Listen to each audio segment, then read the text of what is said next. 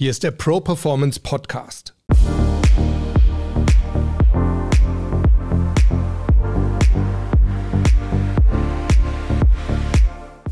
Ich bin Harald Dobmeier und wir reden hier über starke Mindsets, über starke Auftritte und wir sprechen mit starken Persönlichkeiten, die uns ihre Erfolgsgeheimnisse verraten.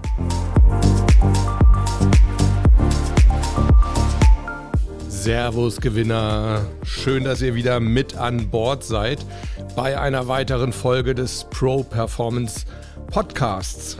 Ja, und diese Folge, da habe ich mir was ganz Besonderes vorgenommen.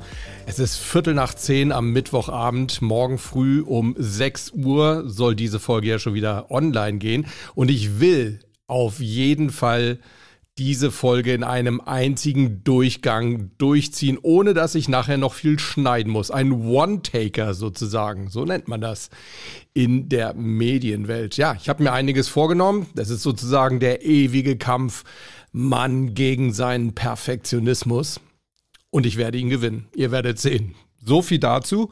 Ähm, bei der Gelegenheit ganz herzlichen Dank für eure tollen Reaktionen auf das Interview von letzter Woche mit Laila Belasri, der Pilotin und Vorstandsmitglied bei der Pilotenvereinigung Cockpit. Ja, wir haben über einige Themen gesprochen und mich haben viele Reaktionen von euch erreicht, unter anderem von Holger Hüffner. Holger ist Feuerwehrmann und was er geschrieben hat, das möchte ich gerade mal vorlesen, weil es eine super Einleitung in die heutige Folge ist. Holger hat geschrieben, das, was Leila da so beschreibt, kann ich nur bestätigen. Wir bei der Feuerwehr, aber auch im Rettungsdienst arbeiten auch viel mit solchen strukturierten Abläufen. Das ist wichtig und kommt tatsächlich aus der Luftfahrt. Ich kann dir ein Beispiel geben.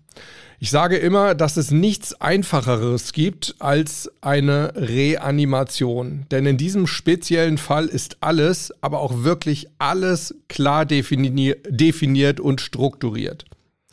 Wer macht was, wann, wo und wie? Welches Medikament wird wie dosiert und zu welchem Zeitpunkt verabreicht? Darüber hinaus wird strukturiert vorgegangen, was die Ursachen angeht, wie es zu der Situation gekommen ist. Das alles machen wir, weil wir eben aus den letzten Jahren gelernt haben und immer besser werden wollen. Ja, vielen Dank für deine Zuschrift, Holger. Ja, ich finde ja generell, ne, man kann eigentlich mental von keiner Berufsgruppe so viel lernen wie zum einen eben von Pilotinnen und Piloten und zum anderen von Rettungskräften, sei es jetzt von der Feuerwehr, sei es Sanitäter, Ärzte, Polizei. Also immer da, wenn es wirklich um Menschenleben geht, beziehungsweise da, wo Menschenleben irgendwo in Gefahr sind, beziehungsweise, ja, im Fall von Piloten eben äh, im, im, im, Krisenfall Menschenleben in Gefahr sind. Da wird natürlich besonders viel auch mental im Vorfeld trainiert und deshalb können wir da wahnsinnig viel lernen. Und aus genau diesem Grund möchte ich heute auch noch mal auf das Interview vom letzten Donnerstag eingehen und äh, mit euch noch mal eine Methode besprechen, die Laila angesprochen hat, und zwar die Vordeck-Methode, also eine Methode, wie man in stressigen Situationen möglichst die richtigen Entscheidungen trifft. Ich wollte euch mal kurz erzählen, wie es überhaupt zu der Entwicklung dieser Methode gekommen ist. Übrigens, man liest häufig, dass sie von der NASA entwickelt wurde. Das stimmt nicht. Sie ist tatsächlich in Deutschland entwickelt worden. Wie kam es dazu?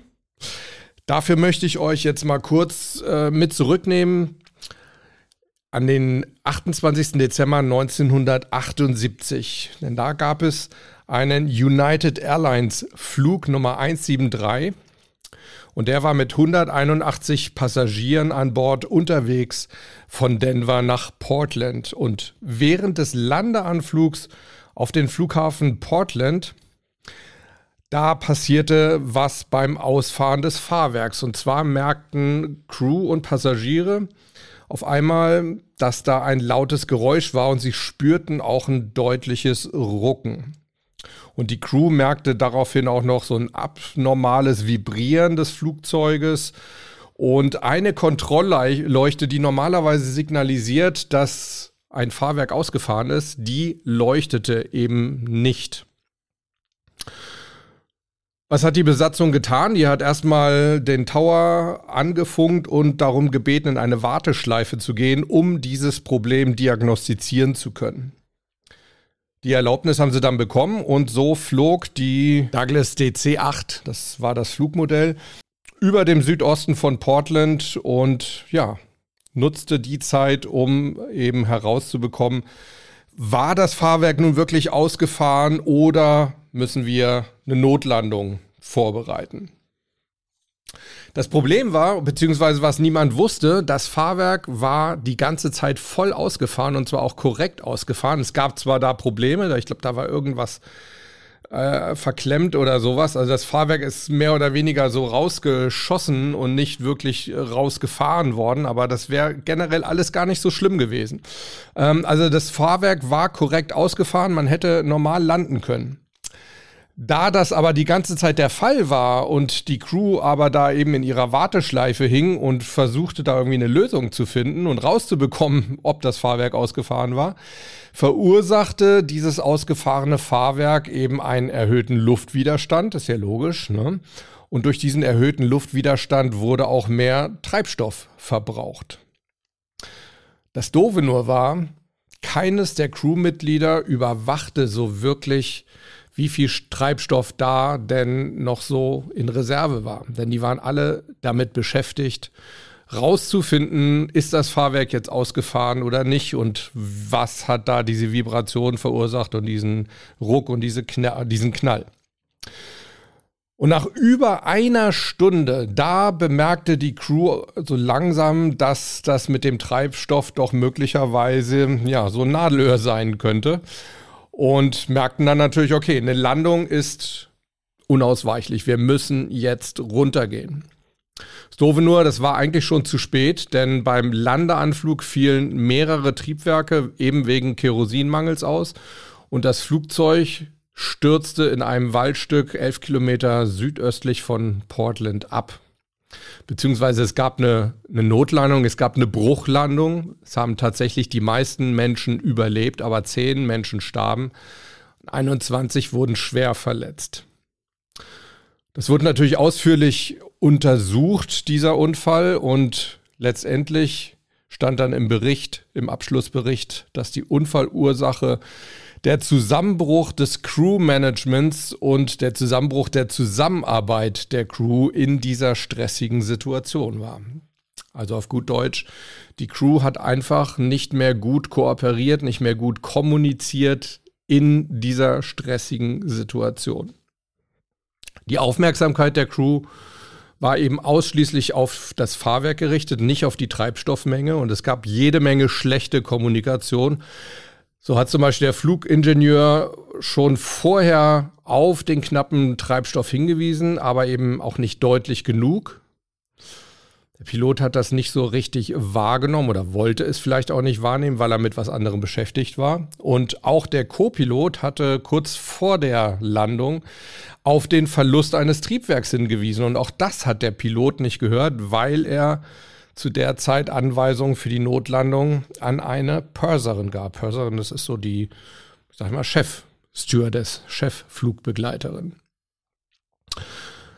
So, und aufgrund dieses Vorfalls, dieses Absturzes oder dieser Notlandung empfahl dann die amerikanische Flugaufsichtsbehörde dass die Besatzungen der Fluglinien dringend weitergebildet werden sollten in Sachen Cockpit Resource Management, wie es damals hieß, oder heute Crew Resource Management. Und die NASA hat dann dabei tatsächlich eine führende Rolle eingenommen bei dieser Weiterbildung der Besatzung. Was bedeutet Cockpit bzw. Crew Resource Management? Das ist das Training all der Fertigkeiten von Piloten, die nichts mit der Technik an sich zu tun haben. Also dazu gehören zum Beispiel die Fähigkeit zur Kooperation mit den Kollegen, die situative Aufmerksamkeit, das Führungsverhalten, die Entscheidungsfindung, die Kommunikation insgesamt und auch die Aufteilung und Verteilung von Aufgaben.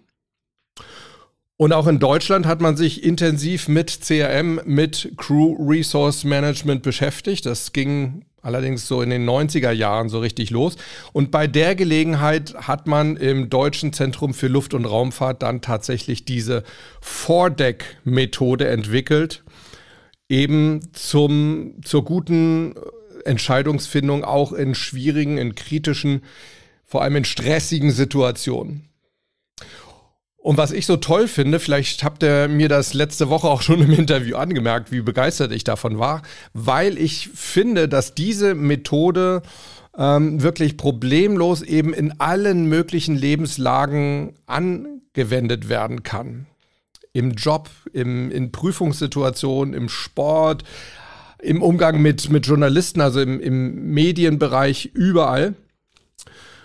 Und aus diesem Grund würde ich euch ganz gerne mal diese Vordeck-Methode äh, vor, ja, vorstellen. Nochmal kurz sagen, wofür stehen diese sechs Buchstaben F, O, R, D, E, C.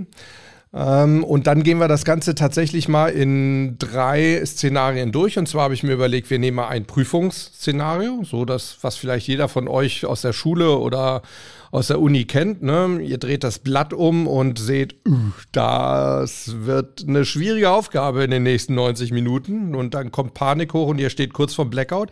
Das wäre so das eine Szenario. Das nächste wäre Sport. Ich habe mir jetzt mal gedacht, wir nehmen mal ein Tennismatch. Ja, also du bist im Tennismatch, kommst so gar nicht richtig ins Spiel, wirst von deinem Gegner überrollt.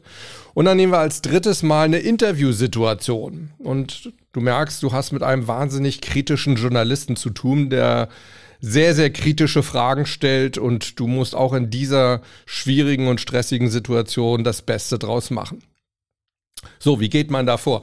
Übrigens, so als allererstes, auch dafür hat Laila einen tollen Hinweis gegeben aus der Medizin. Die Ärzte, also gerade so Notfallmediziner ähm, und Rettungsmediziner, die haben eine Technik, die nennt sich 10 für 10. Das heißt, einfach mal für 10 Sekunden zurücktreten. Ich sage jetzt mal so vom OP-Tisch zurücktreten, mal durchatmen, mal kurz alle Kräfte auch mental sammeln, um danach zehn Minuten mehr Energie zu haben und in den nächsten zehn Minuten eben bessere Entscheidungen zu fällen und besser agieren zu können. Zehn für zehn, finde ich, ist eine gute Voraussetzung, um dann Vordeck anzuwenden. Und jetzt kommen wir zum Vordeck, F-O-R-D-E-C.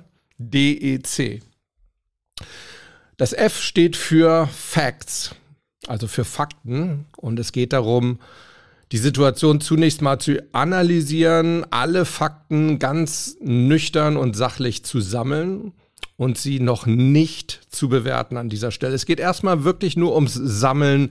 Wo stehe ich eigentlich? Ne? Wo, wo stehe ich und aber auch gleichzeitig, wo will ich hin? Also was ist mein Ziel in dieser Situation? Wie will ich da rauskommen? Nicht auf welchem Weg, aber wohin? Wo ist der Ausgang? Welchen Ausgang will ich erreichen? Also das ist die Aufgabe bei F, beim Fakte sammeln. Wo stehe ich jetzt und wo will ich hin? Dann kommen wir zum O. Das O steht für Options. Wenn ihr mich hier in der Zwischenzeit blättern hört, dann liegt das daran, dass ich hier ja jetzt in, in den nächsten Minuten da mit acht Blättern irgendwie immer wieder hin und her äh, wechseln muss, weil ich diese verschiedenen Szenarien auf die verschiedenen Blätter verteilt habe. So, also O, der zweite Punkt steht für Options und das bedeutet, du sollst alle Handlungsoptionen zusammentragen, die sich dir im Moment, die dir im Moment zur Verfügung stehen. Auch da zunächst mal ohne sie zu bewerten. Also erstmal alle einfach zusammentragen, die es überhaupt irgendwie gibt. Ich finde, das ist so eine Art, ja, wie so ein Krisen-Brainstorming. Ne? Also beim Brainstorming ist es ja auch so, dass man sagt, es soll nicht bewertet werden. Jeder darf jede Idee einfach so mal in den Raum werfen. Und ja, ungefähr so, glaube ich, ähm, ist das auch mit den Options zu verstehen. Also sammeln ohne zu bewerten. Dann kommen wir zur, zum R. Das R steht für Risks, also Risiken. Und dabei geht es tatsächlich darum, abzuwägen, welche Risiken ähm, haben diese einzelnen Optionen, beinhalten diese einzelnen Optionen, aber auch welche Chancen, welche Möglichkeiten. Und wenn du das abgewogen hast, die Chancen und die Risiken der einzelnen Optionen, die du dir überlegt hast, dann kommst du jetzt in den, eigentlich in den eigentlichen Handlungsteil. Das bis jetzt FOR ist ja so ein bisschen, naja, äh, Analyse, ne? Wie sieht's aus? Was kann ich machen? Was ist gut? Was ist schlecht? Und jetzt geht's wirklich ins Handeln. Das D, das steht für Decision, also für Entscheidung. Das heißt, wenn alle Fakten und alle Optionen auf dem Tisch liegen, dann geht es wirklich darum, zeitnah eine Entscheidung zu fällen. Also dann nicht mehr ewig rumzuzögern und hin und her zu überlegen. Mehr kannst du nicht machen, als alle Fakten und alle Optionen zu sammeln und äh, zu bewerten ne, auf Risiken und Möglichkeiten. Es gibt ja den Spruch, schlechter als eine schlechte Entscheidung ist nur keine Entscheidung. Das passt vielleicht auch ganz gut in dem Zusammenhang. Also es geht darum, eine Handlungsalternative auszuwählen aus deinen Optionen. Vom D geht es dann über zum E. E steht für Execution, das heißt Ausführung. Ne? Du setzt jetzt die gewählte Option in die Tat um. Das heißt, du musst konkrete Schritte finden, identifizieren, welcher Schritt ist nach welchem zu tun. Und dann gehst du quasi einen Schritt nach dem anderen ab und hakst ihn ab. So, und wenn du das gemacht hast, kommt nach der Ausführung, nach der Execution noch das C und das C steht für Check. Coaching redet man häufig so von, von, von Öko-Check. Das ist sehr ähnlich. Also bei dem C, bei dem Check geht es darum zu schauen, bringt diese Handlung, die ich jetzt vorgenommen habe, bringt die eine Verbesserung? Wenn ja, dann mache ich weiter. Ja, dann gehe ich die Schritte weiter. Wenn nein, dann muss ich mir eben eine neue Option überlegen. Das heißt, dann beginne ich das Vordeck völlig neu. Ja, dann gehe ich wieder zum F zurück, sammle wieder die aktuellen Fakten. Ja, ist auch immer die Frage, hat sich die Ausgangslage irgendwie geändert? Ne? Also zum Beispiel in so einem Flieger ist ein weiteres Triebwerk ausgefallen, ja, ist vielleicht möglicherweise noch weniger Treibstoff an Bord, als ich bislang dachte. Also haben sich, hat sich da die Faktenlage geändert. Dann kann ich vielleicht zum Beispiel bestimmte Flughäfen gar nicht mehr anfliegen, die ich als Option mir überlegt hatte.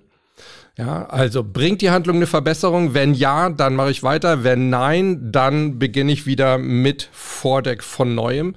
Und wenn sich die Ausgangslage geändert hat, dann beginne ich auch mit einem neuen Vordeck und wenn nicht, dann mache ich eben weiter. Vor allem, wenn es eine Verbesserung gebracht hat.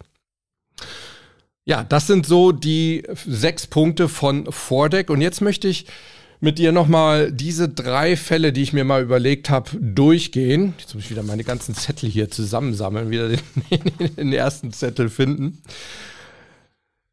Fangen wir doch mal an mit dem F mit der Faktensammlung. Wie kann das aussehen? In einer Prüfungssituation gehe ich zum Beispiel hin und betrachte ganz nüchtern, wo ich da sozusagen reingelangt bin, reingeraten bin.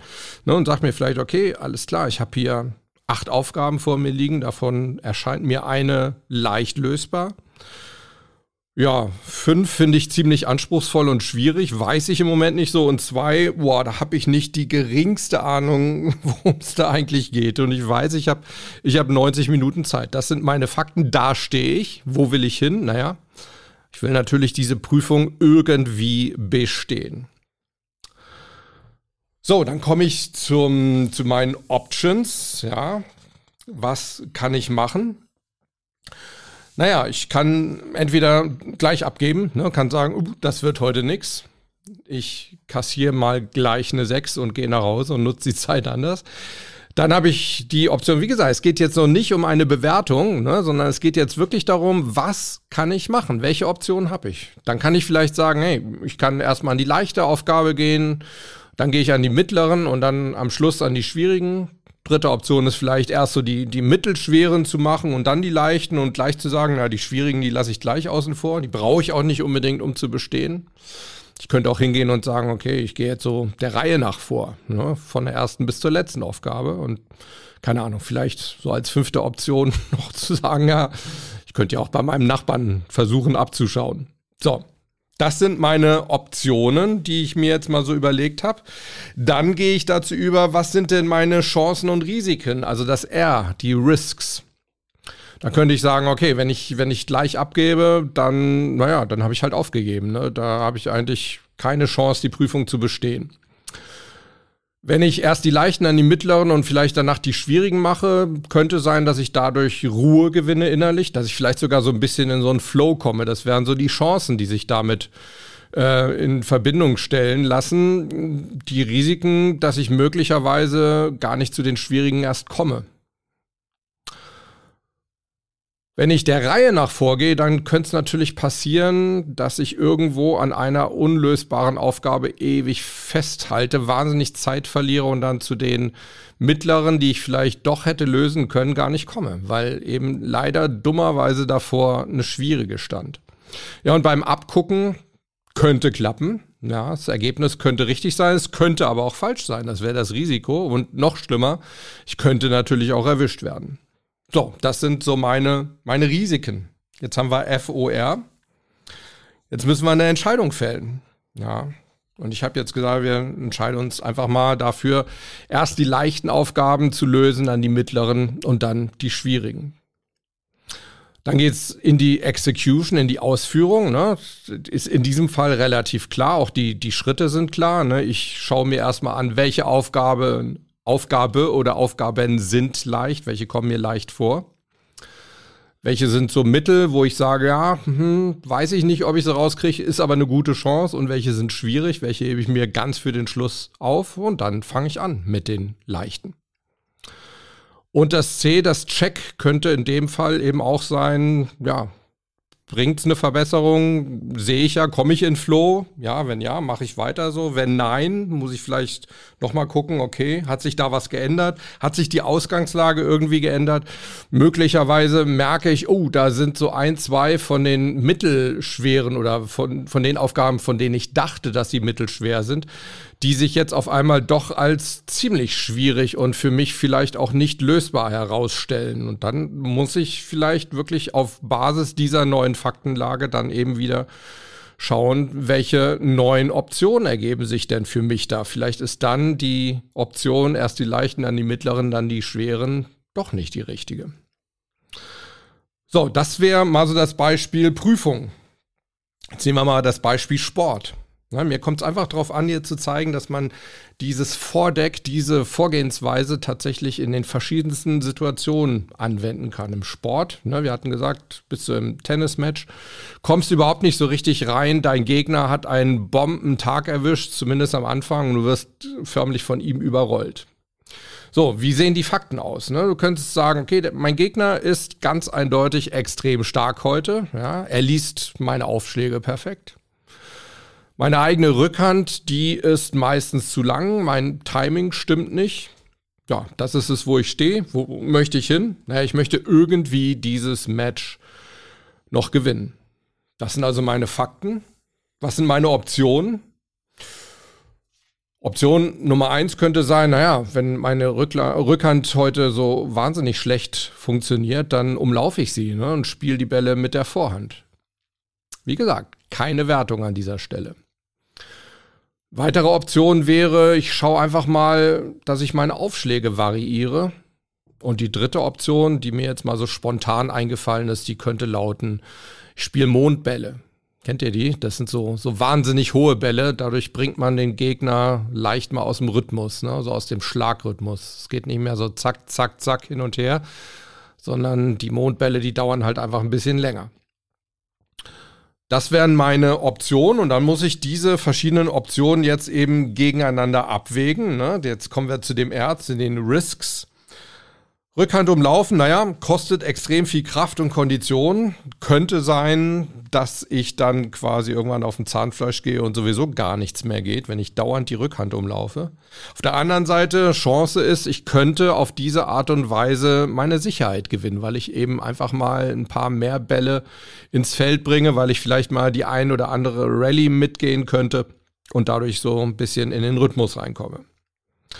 Wenn ich meine Aufschlage variiere, was sind da die Risiken und Chancen? Naja, möglicherweise könnte mein Gegner sich einfach nicht mehr so gut auf meine Aufschläge einstellen.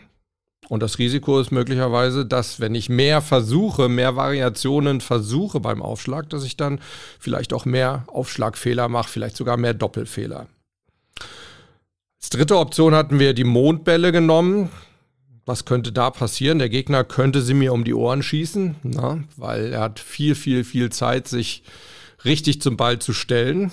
Und es könnte auch passieren, dass ich meinen eigenen Rhythmus sogar noch mehr verliere, weil mich meine eigenen Mondbälle eben aus dem eigenen Rhythmus bringen. Das wären so meine Risiken.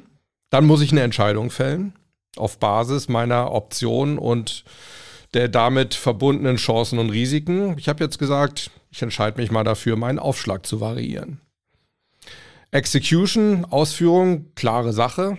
Ich schaue, mache so meine Schritte, mit welchem Aufschlag, mit welcher Variation fange ich an, ähm, was mache ich auf der Vorteilsseite, was mache ich auf der, ähm, auf der, wie sagt man denn da? Nachteilsseite, auf der, nee, auf der, auf der Due-Seite, auf der Einstandsseite, so rum. Ähm, was mache ich, was mache ich da? Wann spiele ich welchen Aufschlag? Kickaufschlag, Spin-Aufschlag nach außen, nach innen, was auch immer. Der Straighten. Hab also verschiedene Möglichkeiten und überlege mir da so meinen Plan. Dann kommt das E, die Execution, die führe ich aus. Das heißt, ich setze die gewählte Option, meinen Aufschlag zu variieren, in den verschiedenen Schritten, wie ich sie mir eben überlegt habe, in die Tat um. Und dann kommt C, der Check, dass ich eben auch da wieder gucke, bringt es was? Komme ich besser ins Spiel? Wenn ja, super, dann mache ich weiter so. Wenn sich vielleicht die Ausgangslage geändert hat, das könnte zum Beispiel sein, dass mein Gegner sich immer besser auch auf meine variierenden Aufschläge einstellt, dann muss ich unter Umständen einfach mal schauen, dass ich einen neuen Vordeck-Durchgang mache, dass ich also auf Basis dieser neuen Ausgangslage, dieser neuen Fakten eben mir auch wieder neue Optionen überlege. So, und das letzte Szenario, das war ja unser Interview-Szenario. Ne? Ich bin im Interview mit einem sehr kritischen, fast schon aggressiven Journalisten, der eine kritische Frage nach, dem nach der anderen stellt. Was sind da die Fakten konkret? Ich stelle fest, ja, der Journalist ist sehr gut im Bilde, der hat sich sehr gut vorbereitet, er weiß extrem viel, er kennt offenbar auch so ein bisschen meine Leichen im Keller, beziehungsweise einige, und ich muss die Sorge haben, dass er da vielleicht noch mehr ausgräbt, wenn es denn welche gibt. Er ist sehr bissig, fast schon aggressiv. Ja, und das ist die Ausgangslage. Wo will ich hin? Na, ich will irgendwie heil aus diesem Interview rauskommen und zwar ohne irgendwie zum einen große Schlagzeilen zu verursachen und zum anderen ohne großen Image-Schaden. Das sind die Fakten. Was sind meine Optionen? Ich könnte zum Beispiel dagegen halten. Ich könnte sozusagen das, das aggressive Tempo und die aggressive Schlagzahl sozusagen mitgehen mit dem Journalisten. Ich könnte auf der anderen Seite auch extrem freundlich bleiben, meine Kontenance behalten und die Fragen ganz freundlich und ausführlich und sachlich beantworten. Und vielleicht ist die dritte Option, ja, dass ich das Interview verlasse. Hat es ja auch schon gegeben. Ne? Ich denke da an den ein oder anderen DFB-Präsidenten, der einfach mal ähm, ein Interview verlassen hat, als die Fragen für ihn zu kritisch wurden. Ich könnte aber auch versuchen, den Journalisten irgendwie zu irritieren, indem ich ihn ab und zu unterbreche, indem ich Gegenfragen stelle, mit irgendwelchen Phrasen, leeren Phrasen antworte. Wer weiß, könnte ja auch klappen. So, das wären meine Optionen. Dann komme ich zur Risikoabwägung. Und die könnte so aussehen, dass ich mir sage, na gut, wenn ich jetzt dagegen halte und quasi die Aggression mitgehe, in den offenen Schlagaustausch gehe, dann weiß ich natürlich im Endeffekt ist der Journalist am längeren Hebel. Ne? Er ist derjenige, der den Artikel schreibt, der das Interview schneidet und so weiter. Ähm, also er könnte mich schlecht aussehen lassen. Und zum anderen, hey, was weiß ich denn, was er noch vielleicht irgendwo so in der, in der Hinterhand hat, was er noch auspacken könnte, wenn ich ihn sogar noch reize jetzt. Das wären so die, die Risiken beim Dagegenhalten, wenn ich mal die Fragen freundlich beantworte. Naja, könnte als Risiko sein, dass ich möglicherweise auf die eine oder andere Frage einfach keine gute Antwort finde. Die Chance allerdings ist, dass ich wirklich die Sympathie des Publikums gewinne. Das ist meistens so, wenn man seine Kontenance behält, wenn man sachlich bleibt, wenn man freundlich bleibt. Das wirkt immer sehr sympathisch. Und möglicherweise eine weitere Chance ist ja, dass ich den Journalisten irgendwie besänftigen könnte, dass ich ihn so ein bisschen runterholen könnte mit meiner Ruhe. Ja, und wenn ich die Option des Unterbrechens und Irritierens und Gegenfragens und Phrasendreschens nutzen würde, könnte es ja sein, dass der Journalist eventuell irgendwann sagt, ja, ich habe jetzt eigentlich so die Nase voll, ich komme hier nicht weiter und das Interview vorzeitig abbricht, also nicht abbricht, aber so vorzeitig beendet oder schnell beendet. Das könnte ja gut für mich sein, ich will ja dann nur irgendwie heil rauskommen. Auf der anderen Seite könnte es natürlich passieren, dass ich dadurch beim Publikum extrem schlecht dastehe und es könnte auch sein, dass der Journalist mich durchschaut und das dann tatsächlich auch ganz offen anspricht würde auch nicht so das beste Bild darstellen. So, das sind meine Chancen und Risiken und jetzt muss ich dann natürlich wieder zu einer Entscheidung kommen und ich habe mich jetzt mal dafür entschieden, die Fragen freundlich und sachlich und ruhig zu beantworten. Execution, klare Sache. Ich setze diese Option dann in die Tat um. Konkrete Schritte, naja, die gibt in dem Fall mehr oder weniger der Journalist vor, indem er ähm, natürlich auch seine Fragen entscheidet, welche er stellt. Und dann gibt es auch da natürlich irgendwann wieder den Check. Das heißt, ich müsste einfach mal schauen, ähm, funktioniert das so? Bleibt die Aggression seitens des Journalisten? Kommt er nach wie vor immer noch mit der nächsten ähm, Peak Ass sozusagen um die Ecke? Hat er immer noch Trümpfe im Ärmel?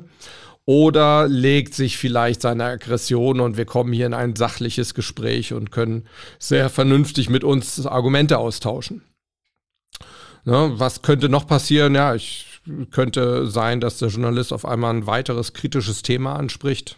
Ja, auch dann hätte sich die Ausgangslage wieder verändert. Auch dann würde es eben möglicherweise Sinn machen, Vordeck wieder von vorne zu beginnen. Klar, ich gebe zu, vielleicht ist das jetzt ein Einwand von euch. Es ist natürlich in so einem Interview nicht viel Zeit, gerade so für 10 für 10, ne? so 10 Sekunden mal innehalten, um 10 Minuten gut zu performen. Ist vielleicht schwer, 10 Sekunden im Interview, vielleicht müssen es dann mal 3 Sekunden machen, aber auch als Medientrainer muss ich sagen, es gibt immer die Chance, einfach mal dreimal kräftig durchzuatmen und dann zu antworten. Ja, das dazu. Das wären mal so drei Beispiele so aus dem Alltag. Ne? Prüfung, Sport und Medienwelt. Aus der Berufswelt ja, fallen dir sicher auch einige ein. Würde mich interessieren, ob du denkst, dass du auch in deinem beruflichen oder sportlichen oder privaten Umfeld diese Vordeck-Technik anwenden könntest. Vielleicht hast du ja auch andere Arten und Weisen, wie du mit kritischen Situationen umgehst, wie du es schaffst, da kühlen Kopf zu bewahren und gute Entscheidungen zu fällen. Auch das wird mich natürlich riesig interessieren, wie du das machst. Wir sind hier für alles offen. Ne? Alles, was gut ist, alles, was hilft, ist herzlich willkommen.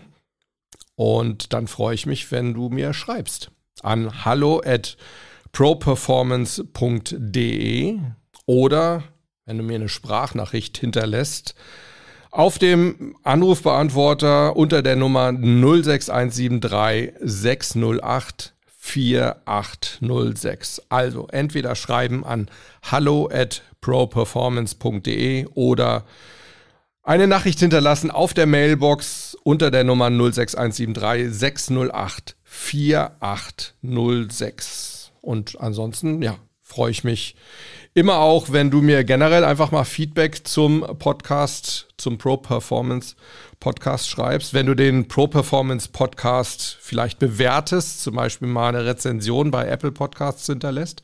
Und wenn du diesen Podcast abonnierst beim Podcast-Anbieter deiner Wahl. So. Jetzt bin ich durch und ich muss sagen, ich bin doch eigentlich recht gut durchgekommen, oder? Jetzt mal so ganz spontan ja, ich fand's gut. Ich bin zufrieden mit mir. Auch das ist wichtig, ne? Nicht immer so selbstkritisch sein. Wenn ihr das anders seht, dürft ihr mir auch das gerne sagen. Lasst es mich wissen. Und äh, ja, ich wünsche euch jetzt erstmal auf jeden Fall gute nächste Tage. Schaut mal, vielleicht könnt ihr ja Vordeck gleich anwenden. Ich wünsche euch natürlich, dass ihr nicht in stressigen, kritischen Situationen ähm, irgendwie seid und da irgendwie eine Lösung finden müsst. In diesem Sinne, so oder so, bleibt Gewinner und bis zum nächsten Mal. Ciao, ciao.